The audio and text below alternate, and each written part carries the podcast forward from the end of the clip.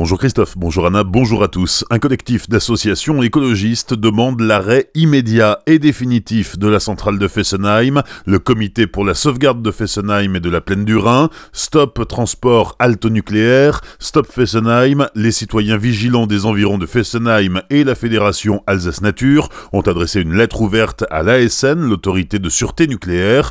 Les opposants dénoncent la mise en danger délibérée de la vie d'autrui en situation d'extrême urgence du fait de l'absence de dispositifs d'ultime secours.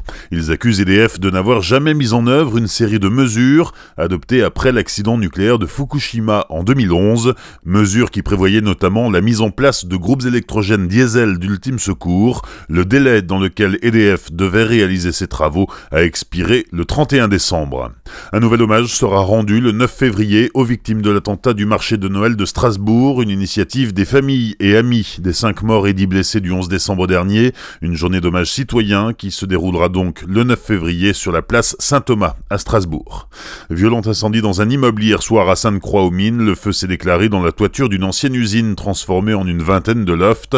Les flammes se sont rapidement propagées dans les combles, ce qui a compliqué le travail des pompiers. Une soixantaine de pompiers, six fourgons incendies et trois échelles aériennes ont été déployés sur place.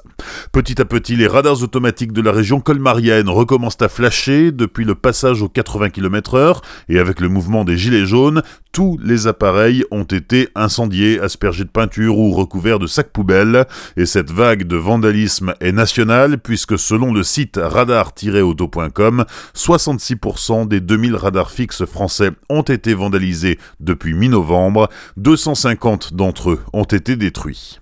À Colmar, il y a de l'eau dans le gaz chez les Gilets jaunes. Le groupe actuel pourrait se scinder en deux en raison de désaccords internes. Cela remonte au 11 décembre lorsqu'il a fallu élire les porte-paroles. Certains Gilets jaunes estiment que la liste des candidats a été soumise au vote de façon bien peu démocratique. Les dissidents se réunissent aujourd'hui pour envisager de créer une association. La grippe arrive dans la région, le Grand Est est en phase pré-épidémique selon le réseau Sentinelle. Les virus en circulation sont majoritairement des virus de type A, les plus néfastes pour l'homme. Il est encore possible de se faire vacciner. Les femmes enceintes, les enfants de moins de 5 ans et les seniors de plus de 65 ans sont particulièrement vulnérables selon l'Organisation mondiale de la santé. Les sports, il y a du football ce week-end avec les 32e de finale de la Coupe de France. Ce soir, le Racing joue contre Grenoble, club de Ligue 2.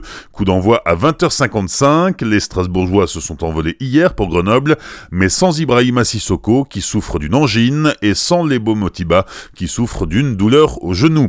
Et puis dimanche après-midi à 17h15 au stade de la Méno, l'Olympique Strasbourg qui évolue en Régional 2 recevra les pros de l'Est Saint-Étienne.